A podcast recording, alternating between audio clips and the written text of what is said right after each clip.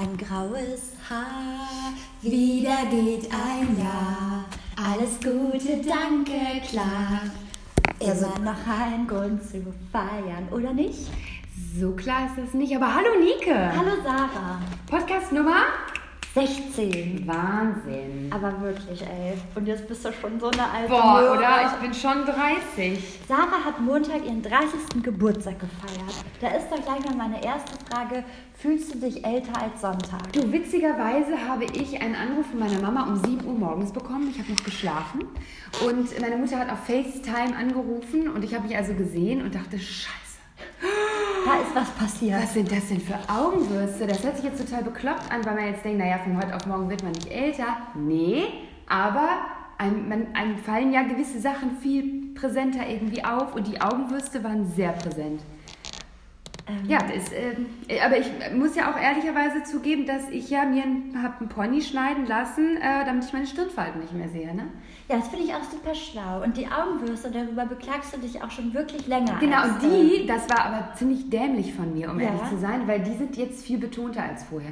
Also ich sage euch Leute, lasst es einfach. Kommt mit eurem Alter klar oder nicht und man darf darüber meckern. Ich mecker dann und wann sehr gerne darüber. Obwohl ich da, da auch schon hitzige Diskussionen hatte, weil wenn ich sage oder zugebe, dass ich ein richtig, richtig, richtig schlimmes Problem damit habe, älter zu werden, dann sagen immer alle gleich, Nike, also weißt du, diese typische Feminismuskeule. Ich denke, du bist selbstbewusst, das sind doch nur Zahlen auf dem Papier, was soll der Scheiß, bla bla. Nee, ich kann mich da leider überhaupt nicht mit identifizieren, mit den Leuten, die sagen, voll geil. Und dann dieses Argument, ähm, dann weißt du zumindest, dass du jetzt schon 30 schöne Lebensjahre hinter dir. Daran muss ich mich tatsächlich aber auch erinnern, an, ans Letzteres. Und das ist natürlich auch super wichtig, dass man sagt, ey, auf der einen Seite voll geil, dass ich überhaupt 30 geworden bin. Danke dafür. Ähm, aber auf der anderen Seite ist natürlich, es gibt nur zwei Lager. Es gibt nur die, ach, äh, mach dir jetzt keinen Kopf oder ja, verstehe ich fürchterlich. Ja, Aber ich es bin gibt bei kein, Lager zwei. Ja, es gibt kein Grau. Es ist immer nur so, keiner sagt dir irgendwie so, ey, ich kann das total verstehen, aber.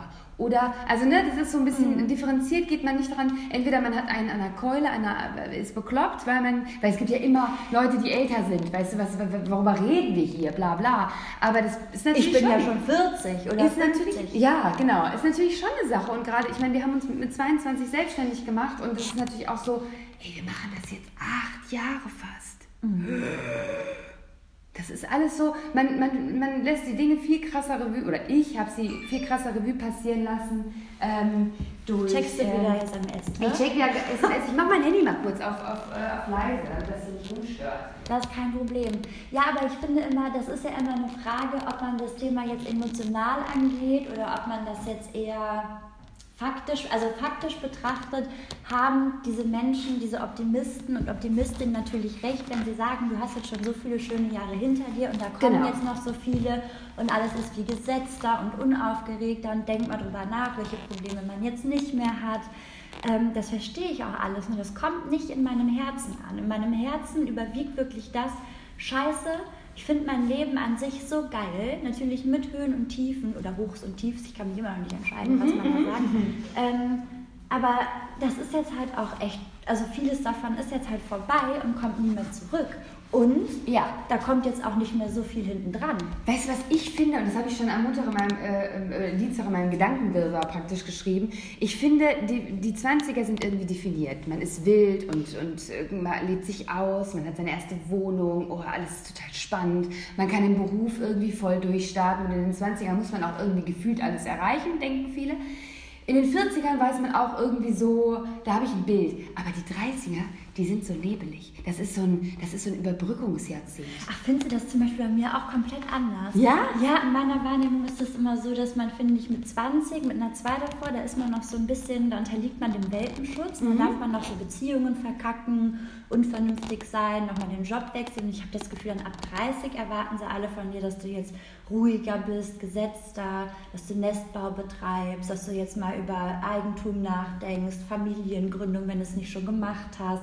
Ich glaube, dass viele Frauen ja vor allem in den 30ern diesen Druck erleben, weil in den 40ern ist der Zug ja beinahe abgefahren.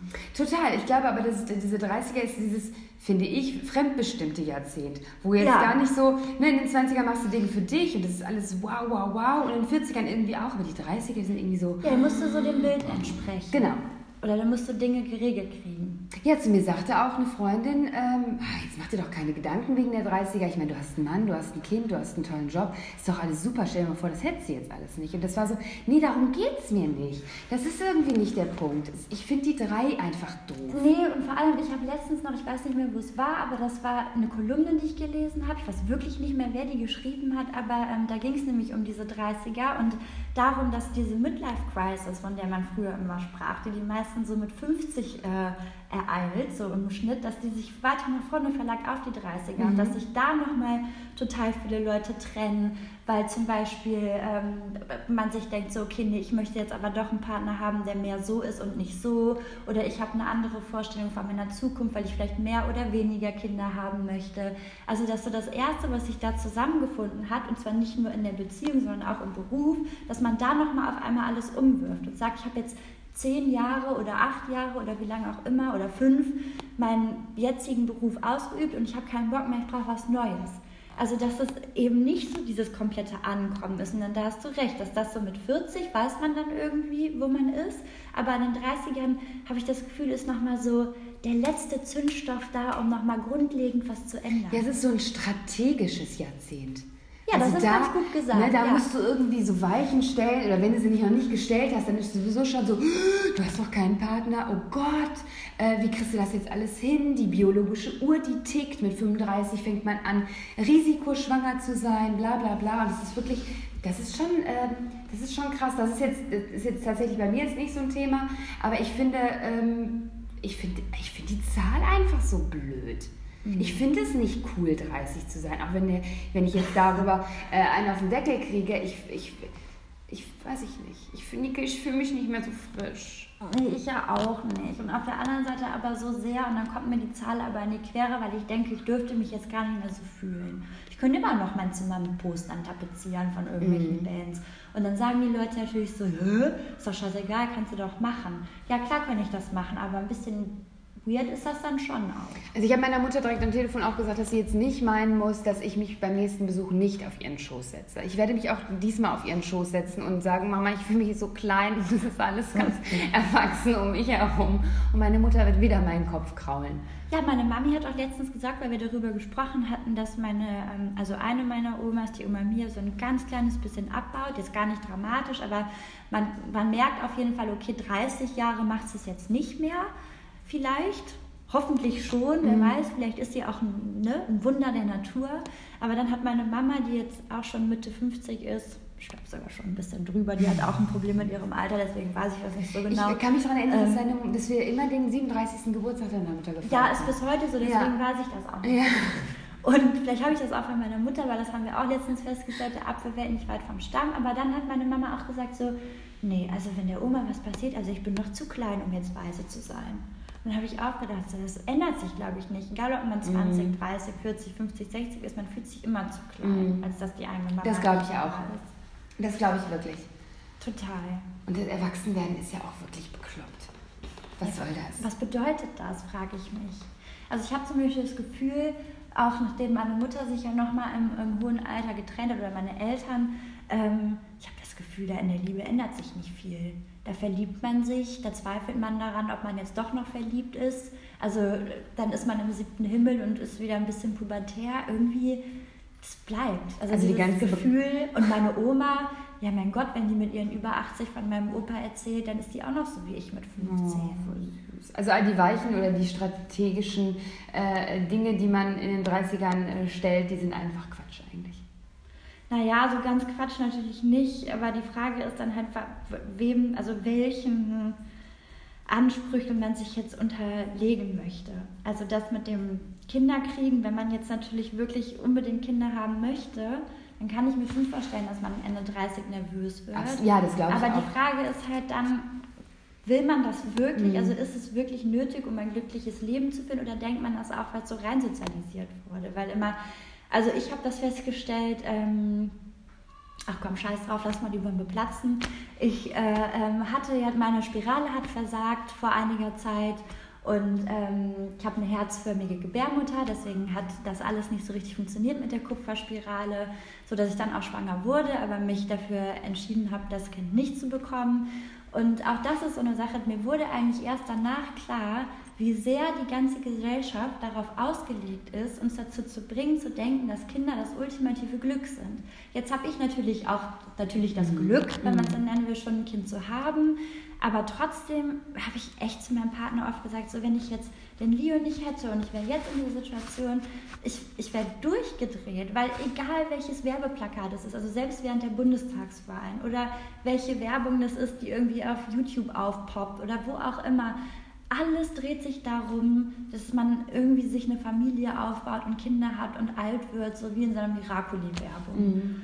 Und das hat mich so belastet und das hat mich einfach so, das war so Contact Pain, den ich gefühlt habe für alle Leute, die sich vielleicht auch ganz bewusst dagegen entschieden haben, Kinder zu bekommen oder keine Kinder bekommen können. Ist ja egal, ob man es nicht will oder nicht, nicht kann, aber wie die sich fühlen mhm. müssen, also wie Aussätzige. Und auch mein Partner auch mein aktueller Partner, der, der sich das einfach überhaupt nicht vorstellen kann, zumindest gerade nicht, der ist jetzt 31 und er sagt einfach so, nein, diese Verantwortung und all das, was sich ändert. Und ich kann das so sehr verstehen, aber selbst der sagt manchmal, ich fühle mich wie ein Mensch zweiter Klasse oder wie jemand, dem man das Herz raus amputiert hat, weil ich, weil ich diese, diese Meinung vertrete oder diese Haltung in mir habe, die irgendwie nicht gesellschaftlich akzeptiert ist. Mhm. Ja, ja, also ich glaube, da gibt es auch so Blasen. Ne? Es gibt so die Blase, die sind so äh, Dinky-mäßig unterwegs, Double Income, No Kids. Und ich finde das auch total mhm. toll. Äh, und die feiern sich da auch drauf.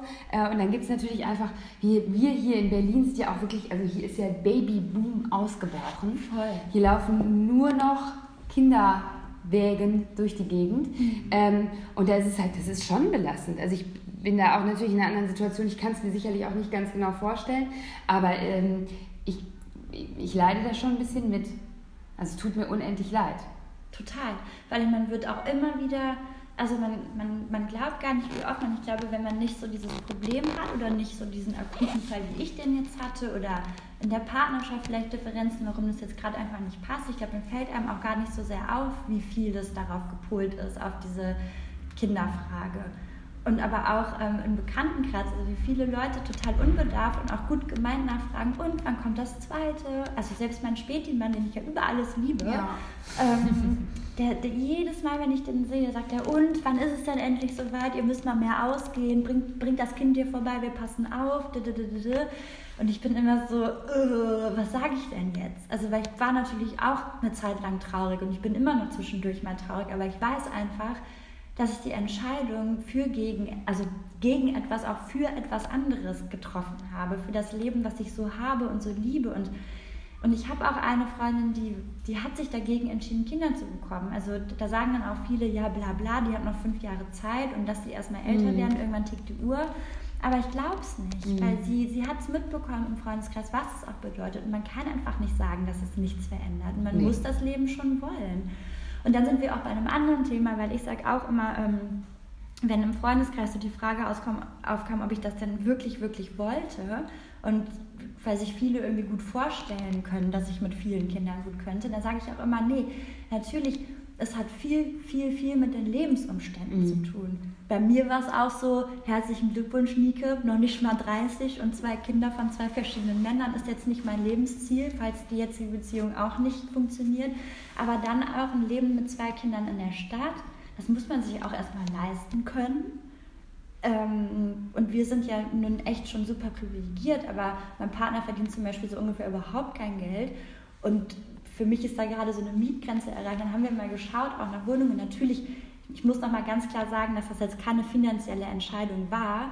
Ich meine nur, ich kann viele Leute verstehen, die eben sagen, nee, bevor ich 2000 Euro Miete ausgeben muss oder was weiß ich nicht wie viel, um ein extra Zimmer zu haben, zumindest irgendwann mal, ich kann mir das in der Stadt nicht vorstellen. Mhm. Und ich habe auch gesagt, wenn ich einen anderen Beruf hätte, ich wäre irgendwo fest angestellt, keine Ahnung, ich könnte mir ein Jahr Auszeit nehmen, einfach mal runterkommen und ich würde in der Nähe meiner Eltern leben, dann wäre das eine ganz andere Sache. Aber schon alleine in der Stadt sein ohne Großeltern ist so krass zwischendurch, weil du nimmst dir nicht immer einfach so, mir nichts, dir nichts, einen Babysitter oder irgendeinen Fremden. Und wenn du mich jetzt in ein Landhaus setzt, dann könnte ich auch meinetwegen vier Kinder kriegen. Dann wäre das mein Lebensinhalt, dann würde ich den ganzen Tag nur Kuchen backen und Bilder malen, dann hätte da auch kein Problem. Also wirklich nicht, ich verurteile das auch nicht.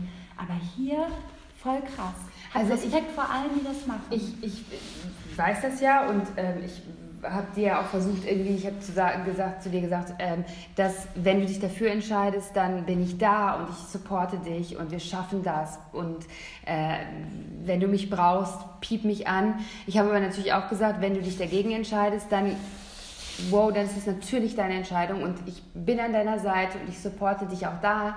Aber ähm, ist es da so ein bisschen, hast du da so, so, so, ein Gefühl, hätte ich da irgendwie was anderes machen müssen? Nee, Hätten andere nicht. Leute was anderes machen müssen? Überhaupt nicht. Ich habe so viel Support eigentlich bekommen ähm, bei der Entscheidung. Aber eine Person, die mir sehr am Herzen liegt, die hat was ganz Richtiges gesagt. Die hat gesagt, ich weiß, dass du die besten Freunde der Welt hast und dass deine Familie immer für dich da ist und dass alle sagen, sie sind für dich da wenn das jetzt so kommt. Mhm. Aber am Ende des Tages ist es deine Sache. Mhm. Also am Ende des mhm. Tages musst du dich kümmern. Mhm. Niemand steht für dich nachts mhm. auf. Mhm. Oder kann, jeder hat halt sein eigenes Leben und das ist wahr. Und das war schon beim ersten Kind so, dass so viele Leute gesagt haben, sie sind da. Natürlich sind sie auch da, aber das ist halt limitiert. Also, bestes, also das einfachste Beispiel ist, wenn man dann mal ausgehen will und jemand hat Geburtstag, dann sind deine Freunde natürlich auf den gleichen Geburtstag eingeladen. Da kannst du auch nicht fragen, Entschuldigung, kannst du vielleicht verzichten auf die Party, damit ich da hingehen mm. kann.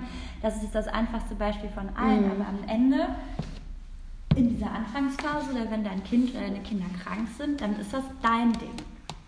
Und dann können so viele Freunde, glaube ich, da sein, die erleichtern dir das. Aber dieses, diese, diese Grundverantwortung, da muss ich auch sagen, ich weiß auch nicht, ob ich zu viel Black Mirror und sowas geguckt habe, aber ich bin gerade auch so ein bisschen auf diesem Film, dass ich mich fast nicht traue, in die Welt nach dem Kind zu setzen, weil ich finde so vieles so grausam. Und auf der anderen Seite habe ich gerade so einen Idealismus in mir, dass ich denke, also da muss man sein Ego vielleicht auch noch über andere Dinge stellen. Ich habe mich jetzt einmal äh, fortgepflanzt und habe meine Gene weitergegeben. Und es gibt so viele Kinder auf der Welt, die keine Familien haben. Also nur damit ich jetzt nochmal meine Liebe krönen kann. Ja, also warum, warum adoptieren nicht viel mehr Menschen? Weil man so viele Horrorgeschichten hört, dass es auch daneben gehen kann. Aber ein eigenes Kind kann auch, ein leibliches Kind kann auch auf die schiefe Bahn mhm, geraten. So. Das sind alles lauter solche idealistischen Fragen, die mich gerade auch irgendwie ja nicht quälen, aber die mir irgendwie so auf der Seele liegen. Das, und das konnte mir noch niemand so richtig beantworten, außer aus diesem egoistischen Grund, ich möchte mit meinem Partner aus der Liebe heraus einen Menschen zeugen. Mhm. Und das ist für mich aber irgendwie im Jahr 2017 bei dem, was los ist, irgendwie nicht richtig nachvollziehbar oder richtig. Auch wenn es absolut sein kann, dass ich in äh, drei, vier, fünf, sechs, sieben, acht Jahren sage, ich möchte jetzt doch ein Kind mit meinem Partner, aber dann muss ich so ehrlich sein zu sagen, das ist purer Egoismus. Mhm. Ja, gut, ich würde natürlich auch irgendwie sagen, das ist natürlich auch was anderes, wenn man ein leibliches Kind hat oder, oder ähm, ein Kind zu sich in die Familie holt, ähm, dass du dann irgendwie versuchst, von, von null mit deinen Genen irgendwie anzufangen oder äh, als Gegenbeispiel eben ein sehr kleines Kind kriegst, was schon Trauma erlebt hat in jüngster Kindheit, wo man sich nochmal auf eine andere Art und Weise, wo man auf eine andere Art und Weise mit umgehen muss. Ähm, das ist schon beides, ist eine verantwortungsvolle Entscheidung auf jeden Fall. Aber nichtsdestotrotz kann ich das natürlich verstehen. Voll. Ja, wow. Ähm, bist du denn, bist du denn, darf ich so persönlich sein und fragen, ob du mit der Verhütungsform schon weiter bist? Nee, Leute. Also wenn da jemand mal einen Rat für mich hat. Ähm, Weil die Spirale ist ausgeschlossen. Ja, also mir fällt nichts mehr ein, als dass ich, äh, dass ich darauf achte und nachrechne und alles messe, wann meine fruchtbaren Tage sind und da überhaupt keinen Geschlechtsverkehr habe und an allen anderen Tagen mit Kondom, weil ich mir irgendwie einbilde, dass wenn dann was schief geht, dass ich es mitbekomme. Ähm, und zwar auch nicht hier, ne, wir hatten ja diese ähm, blöde Julia Koch-Diskussion da ähm, mit rausziehen und mal kurz reinlunzen. Ist nicht so deine Methode, ja? Methode. Also ich würde da schon auch empfehlen, von Anfang bis Ende dann doch auf Nummer sicher mhm. zu gehen. Ja, weil ähm, Hormone kommen für mich überhaupt nicht mehr in Frage, weil ich das nicht vertragen habe durch die Pille und ich auch nicht glaube, dass ich mir mit einer Hormonspirale einen Gefallen tue. Und ähm, Jetzt muss man bei der Kupferspirale, die ich hatte, sagen, es gibt noch Kupferbälle, es gibt Kupferketten, Kette. da muss ich mich jetzt informieren. Meine Frauenärztin hat aber schon auch gesagt, also die Gebärmutter ist bei mir herzförmig, daran kann das gelegen haben. Auf der anderen Seite hat die aber auch zweieinhalb Jahre gewirkt. Ja. Und es kann auch einfach richtig Pech gewesen sein. Es ist halt nun mal so, die ist nicht 100% sicher, mhm. die Kupferspirale. Das muss jeder wissen. Und wer wirklich, wirklich, wirklich kein Kind haben möchte, der kann dann entweder so blöd sein wie ich und mit dem Risiko spielen und kommt dann in eine Scheißsituation oder der muss halt noch zusätzlich verhüten. Und ähm, ja, deswegen bin ich jetzt eher an dem, an dem Punkt angelangt, ich mache das jetzt erstmal so mit Kondom und mit Ausrechnen und dann überlege ich mir, ob ich irgendwann vielleicht sage, ich bin wieder bereit, dieses Risiko einzugehen, weil es dann vielleicht ein Risiko wäre, was mein Partner und ich eingehen würden. Ja. Aber das weiß ich noch nicht. Ja.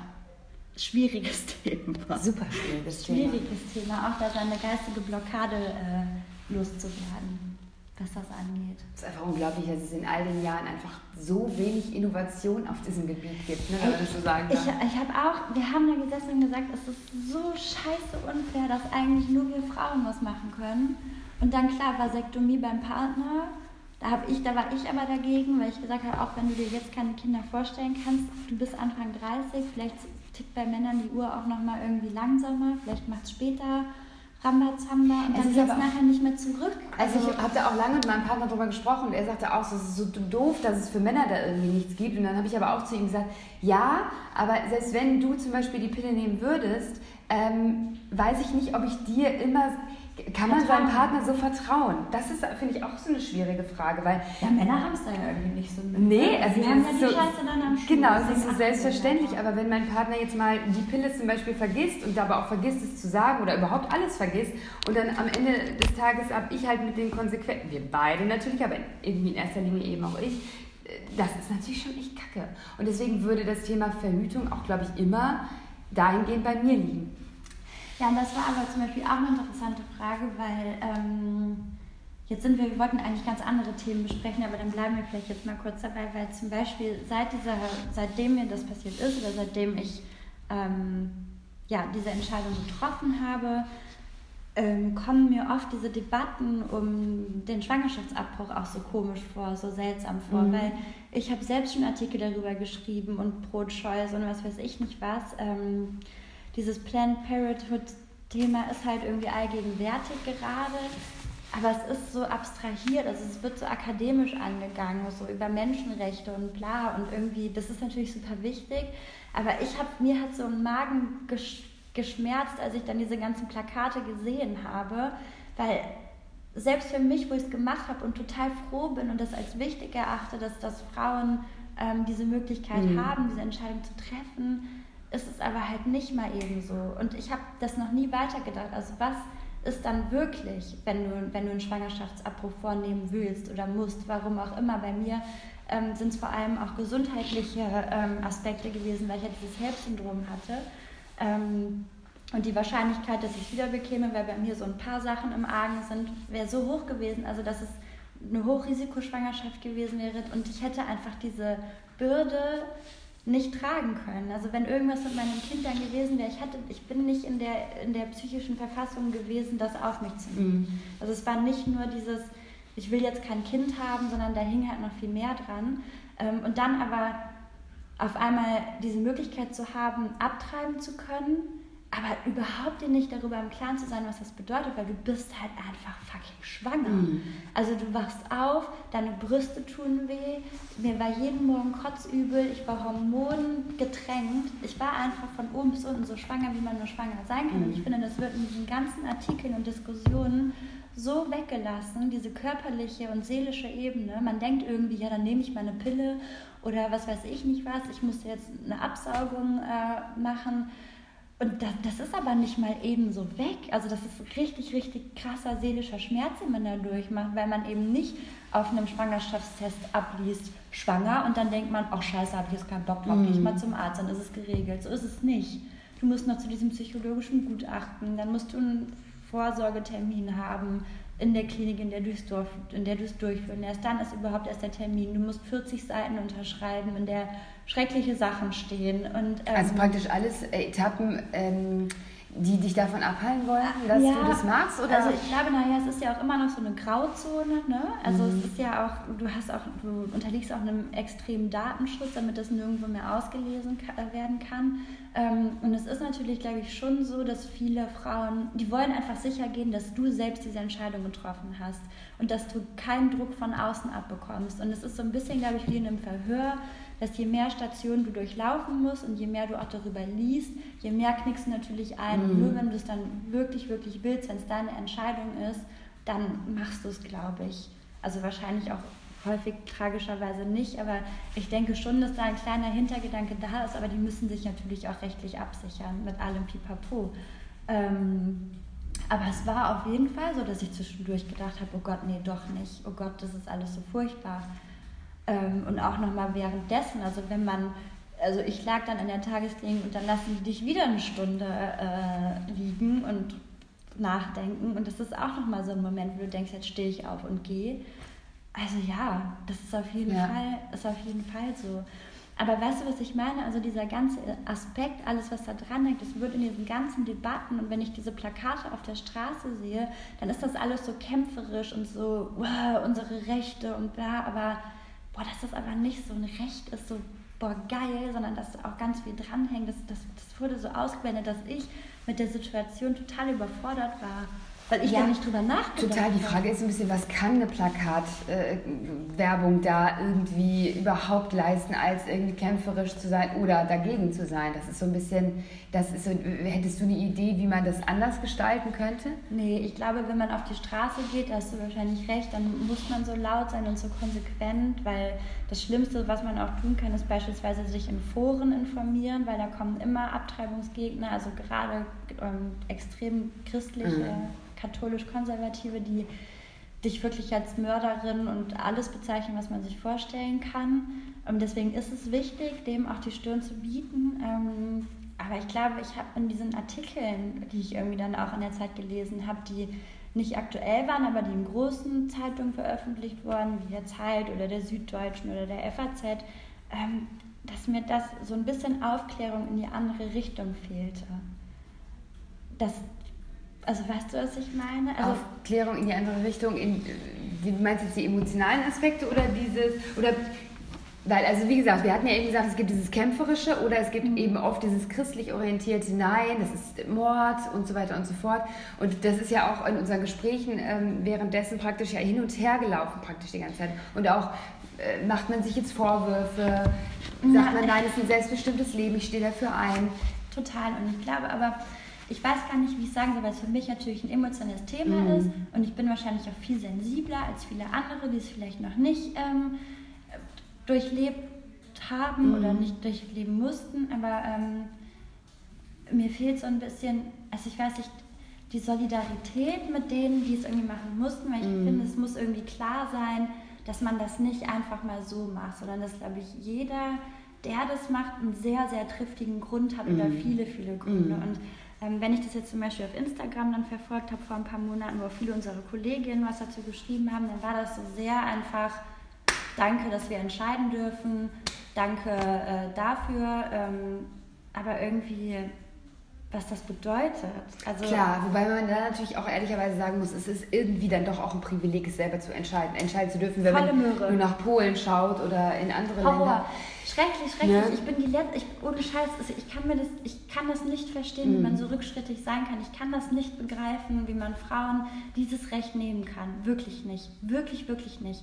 Aber es kommt mir in diesen Diskussionen, also wenn man das nur mal so mitkriegt, wirklich oft so vor, also als würden die Leute nicht begreifen, was dahinter steht. Mhm. Und ich habe dann manchmal Sorge, dass die Leute auch zu ähm, locker mit ihrer Sexualität in dem Sinne umgehen, mit der Verhütung. Also wie jetzt zum Beispiel diese Beispiele, die wir hatten, die mhm. sagen, ja, wir haben jetzt nicht so richtig verhütet und mhm. so. Weil ich habe irgendwie das Gefühl, man hat so im Kopf, man kann irgendwie noch was dagegen machen, wenn es mhm. jetzt doch wenn man jetzt doch schwanger wird, aber es ist halt nicht, ich kann mal eben doch was dagegen machen. Mm. Das ist richtig, richtig, richtig krasser Schritt. Das ist ein richtig krasser Eck. Ja, speziell dann, wenn man es nicht sofort feststellt, sondern eben erst merkt, verdammt, meine Tage bleiben aus. Dann ist ja schon was in deinem Körper passiert, beziehungsweise ja auch mit dem Kleinen. Voll. Also ich glaube, wir drehen uns ja auch ein bisschen im Kreis, weil ich einfach nicht richtig, ähm, ich habe keine Lösung für das mhm. Problem, was ich in mir habe mit dieser Diskussion. Irgendwie, ich, ich habe das Gefühl, wir brauchen eine neue Diskussionskultur. Und es ist natürlich so ein krasses Tabuthema, dass auch die wenigsten drüber sprechen. Ich kann nur für mich nochmal zusammenfassen, dass ich so ein bisschen echt wie der Ochs vorm Berg stand, obwohl ich mich mit dieser Thematik so oft auseinandergesetzt habe auf einer journalistischen mhm. Ebene, über die Rechte, die man hat oder die man auch in manchen Ländern leider, leider nicht hat oder nicht mehr hat. Ähm, aber das, was es bedeutet, war mir nicht klar. Also ich hatte das einfach irgendwie nicht mehr auf dem Schirm. Dieses, dass man sich schwanger fühlt und dass das viel mehr ist als nur irgend so ein, so ein paar Zellen da ja. raussaugen. Ich glaube, das ist das, was ich sagen will, dass ja. irgendwie, dass es nicht so ist, so High Five, geil, dass du es gemacht hast, sondern ja. Ja, und vor allem muss man, ich glaube, man muss aber auch in der Situation sein, um gewisse Entscheidungen wirklich zu treffen.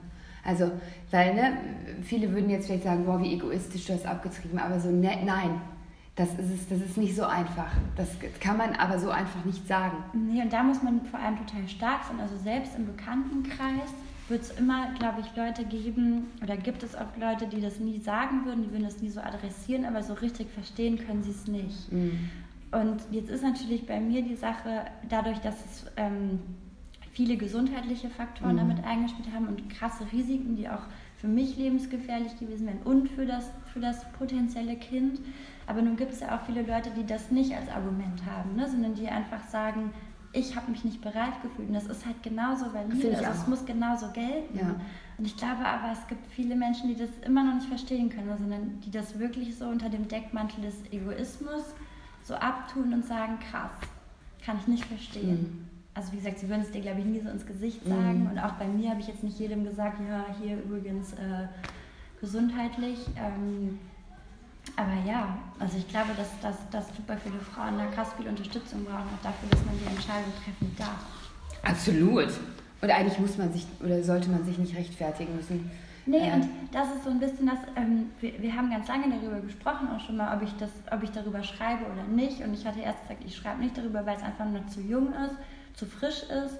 Aber ich glaube, eigentlich ist es fast in meiner Verantwortung, dass ich darüber jetzt rede oder dass ich irgendwann darüber schreibe, weil das so tabu, also es ist so ein Tabu. Mhm. Es ist so wenig präsent, dieses Thema, einfach mal dass man auch einfach mal darüber redet und erzählt. Also es ist dann immer irgendwie anonym und man weiß irgendwie dieser und jener oder wenn dann eine Kampagne ist ne, zum, zum, zum Jahrestag oder so, dann, ähm, dann wird da auch drüber gesprochen, aber ich finde halt überhaupt nicht oft genug. Und ich habe es jetzt auch festgestellt, dass ich nicht, also äh, auch in, im, sagen wir mal, groben Bekanntenkreis auf gar keinen Fall die Einzige bin. Ja? Es, es, gibt so viele, die aus unterschiedlichen Gründen so eine Entscheidung treffen müssen, egal ob sie noch viel zu jung waren oder warum auch immer. Aber die kommen auch erst, die rücken auch erst damit raus, wenn sie jemanden gefunden haben, dem es auch passiert ist, mhm. wenn man echt Angst davor hat, verurteilt zu werden. Aber das ist ja genau das Gleiche wie mit Schwangerschaftsabbrüchen von der Natur aus, praktisch in den ersten zehn Wochen. Die Rate ist ja auch un unwahrscheinlich hoch. Wahnsinn. Und Betroffene wissen das oft gar nicht, dass eben so ein Kind in den, oder so, so, ein, so, so ein Gebilde von Enzymen, oder ich weiß gar nicht, wie man es genau richtig nennt, ähm, eben zwischen der sechsten und der zwölften Woche super oft abgeht ähm, und fühlen sich dann auch alleine. Und es ist auch ein super krasses Tabuthema. Total. Das hat mich dann auch gewundert, weil bei mir dadurch, dass ich die Spirale hatte, wurde dann erstmal die Spirale gezogen, weil das dann auch oft zu einem Abgang führt. Und dann musste ich wieder eine Woche warten, dann ist aber nichts passiert. Es war ein ewig langer Prozess es gefühlt. Es, es, hat sich so lange gezogen. Und aber ich konnte halt gleichzeitig so diesen, also diese Angst auch wieder fühlen, die halt Menschen haben müssen, die eben ja wollen, dass es bleibt. Ne? Voll. In so einem Fall. Total. Total. Ja. Ja, keine Ich weiß nicht, wie man es besser, ich weiß nicht, wie man besser darüber sprechen kann oder wie man. Vielleicht einfach darüber sprechen. Ja, vielleicht einfach darüber sprechen.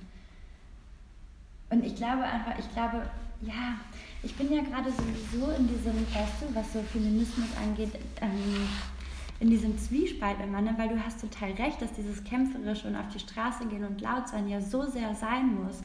Und auf der anderen Seite kann ich mich damit manchmal nicht 100%ig identifizieren und suche irgendwie eher einen Dialog oder eher ähm, so ein, so ein Verständnis auf beiden Seiten. Also ich weiß nicht, ich weiß, dass es wichtig ist, mit Plakaten auf die Straße zu gehen und Menschen zu erreichen. Mhm. Um vielleicht die Menschen auf meine Seite zu holen, die sich einfach noch nie Gedanken darüber gemacht haben, die dann denken, ach ja, krass, klar. Aber ich weiß nicht, inwiefern man damit die Leute erreicht, die gegen dich sind. Ja, genau, es ist Chance und Gefahr zugleich, weil ja. Chance, weil du natürlich super viele Leute erreichst, aber eine Gefahr auch, dass du das Thema direkt zumachst, ohne einen Diskurs zu führen. Absolut.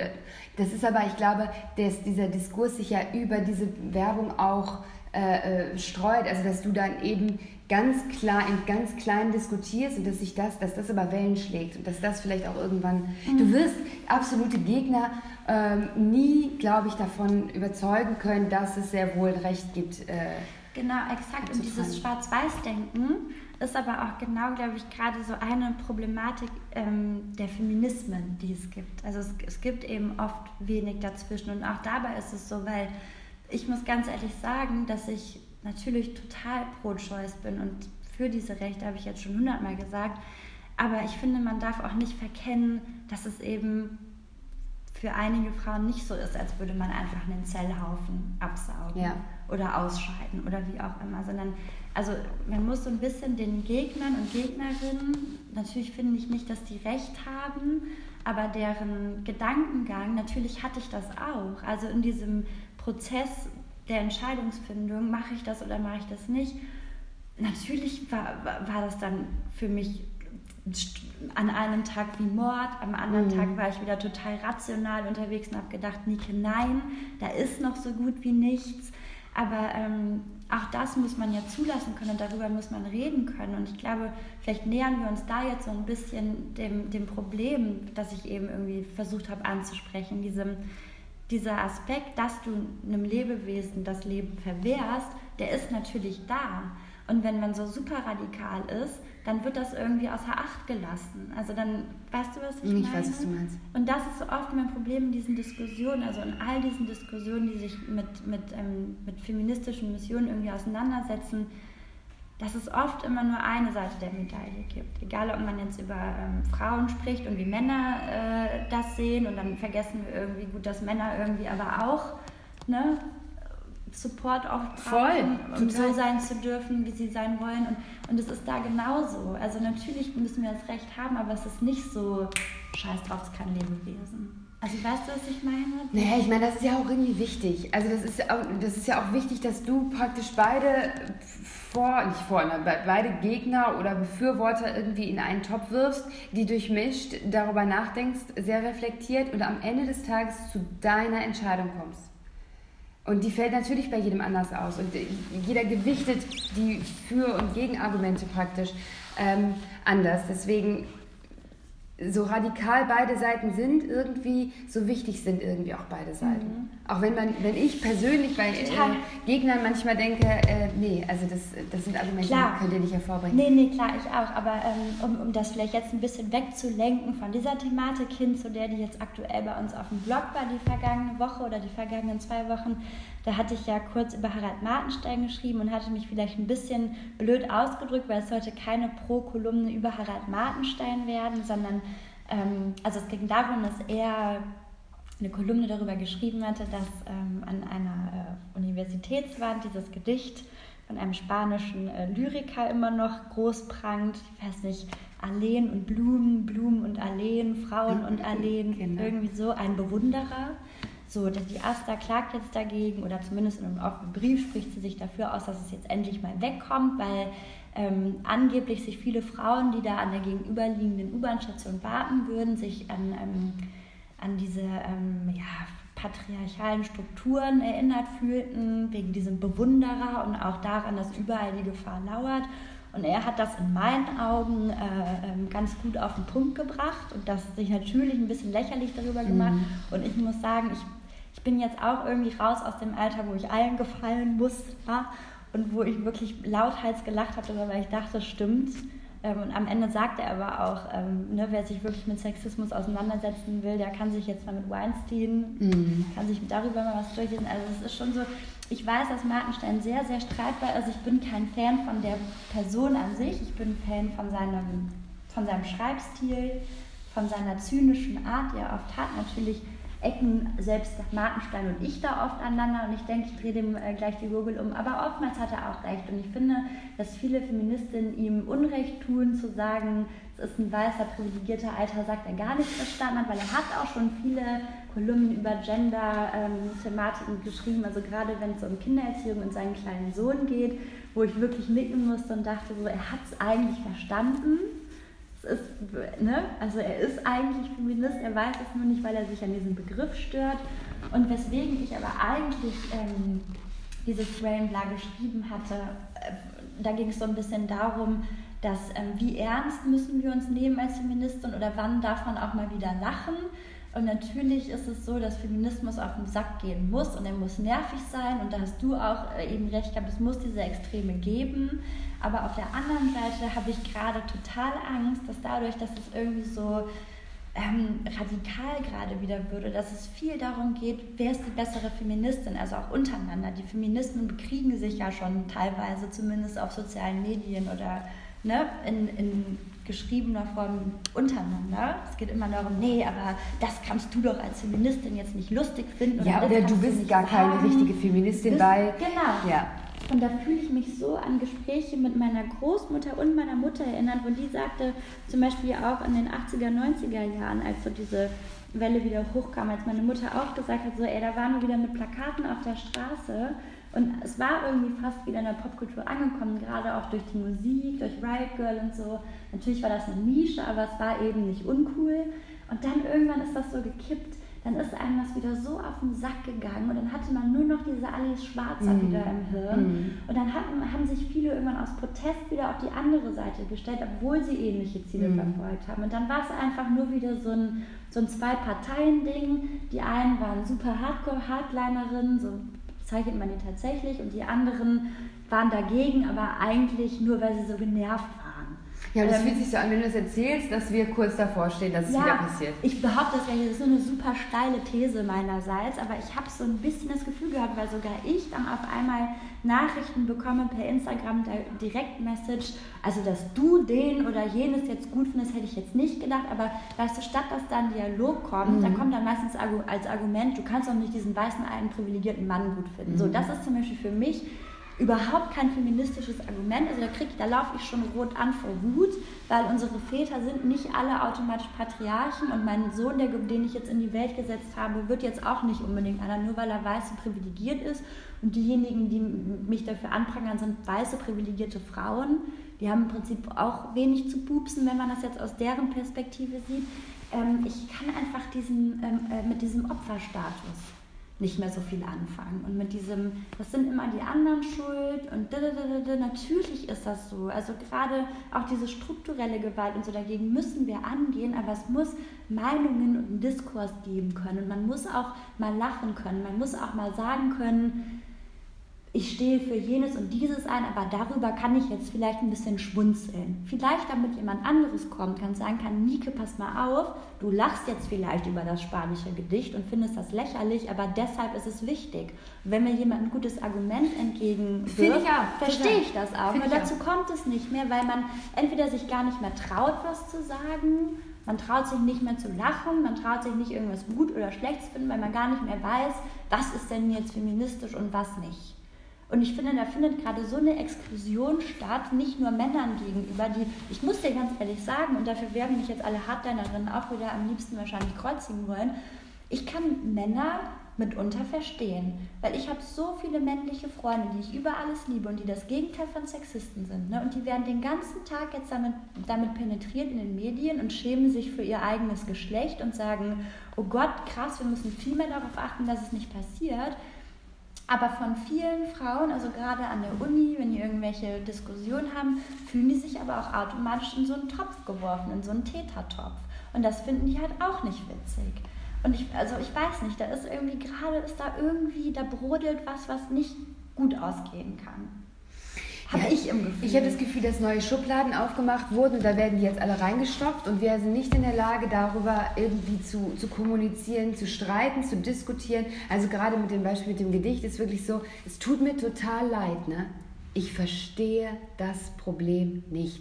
Und ich würde mich wirklich, wirklich freuen, wenn mir jemand sagt, Sarah, das und das, das geht nicht. Damit ich, das, damit ich den Punkt verstehen könnte. Ja, weißt du, du bist halt, für dich ist halt so, also ich finde, man muss halt wieder rauskristallisieren können oder so reflektiert sein, den Unterschied zwischen einem Bewunderer, in dem Fall, in diesem Gedicht, und einem ähm, Sexisten, der dich eventuell missbrauchen könnte, ja. herausstellen. Ja. Also das ist ein Unterschied und wenn und da fängt es ja schon an.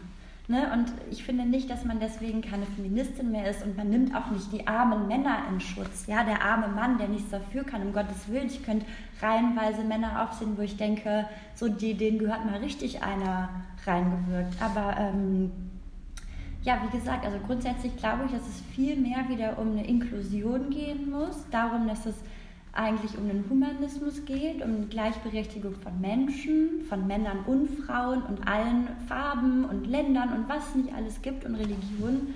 Ähm, und eben nicht dieses Wir gegen euch und ihr gegen uns.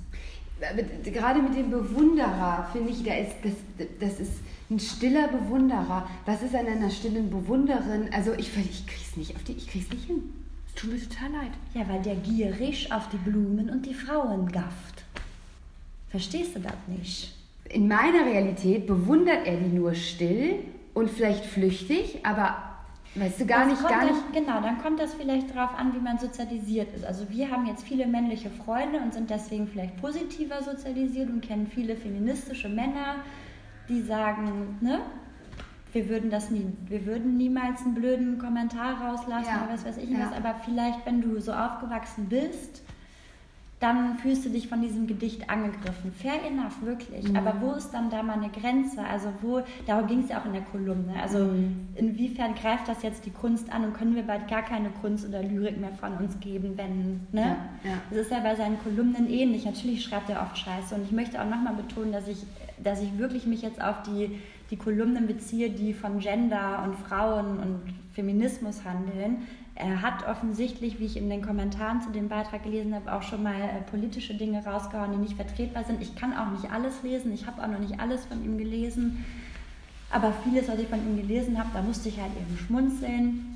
Aber ich hoffe, es ist klar, dass ich mich mit niemandem äh, solidarisieren möchte, der äh, rechtes Gedankengut oder was weiß ich nicht was äh, zum Besten gibt.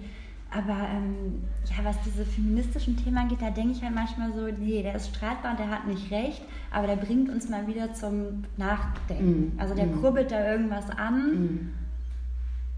Ja, ich weiß nicht, wo es hingeht. Ich hoffe nur, dass es nicht, sich nicht wieder so spaltet, weil wir haben das auch auf unserem Blog, wo die meisten Leute, glaube ich, echt super aufgeschlossen sind für das Thema und dann kommt aber wieder irgendwas, so, boah, ey Leute, ihr geht mir so auf den Sack mit euren Feminismen und bla bla bla, warum jenes und dieses.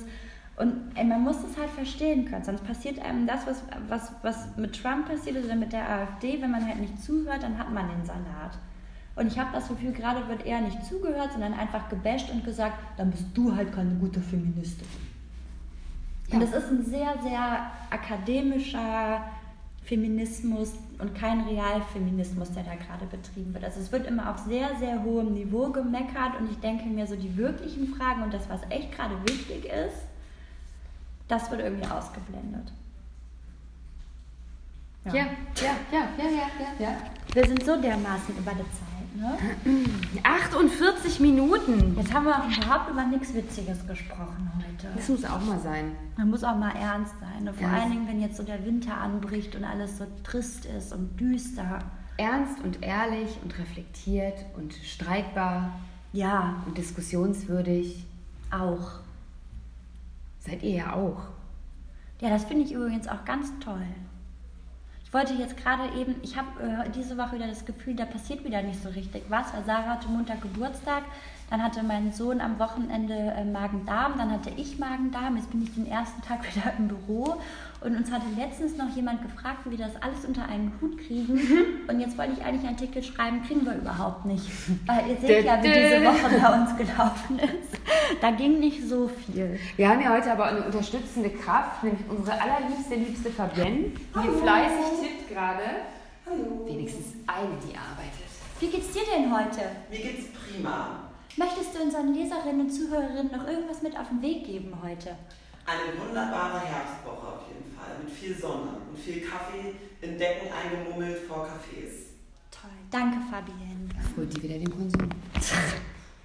Also, ihr Lieben, danke fürs Zuhören. Ich traue mich gar nicht, das äh, nochmal anzuhören. Ich glaube, ich stelle es einfach online. Keine Ahnung, wie viel Quatsch dabei ist. You know, I'll be there.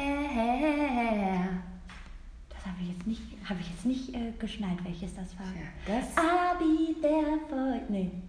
Von Friends? das äh, ist... Äh, Das ist das Rätsel, so der Rätsel Woche. also, Tschüss, H-E-G-D-L. Tschüssi.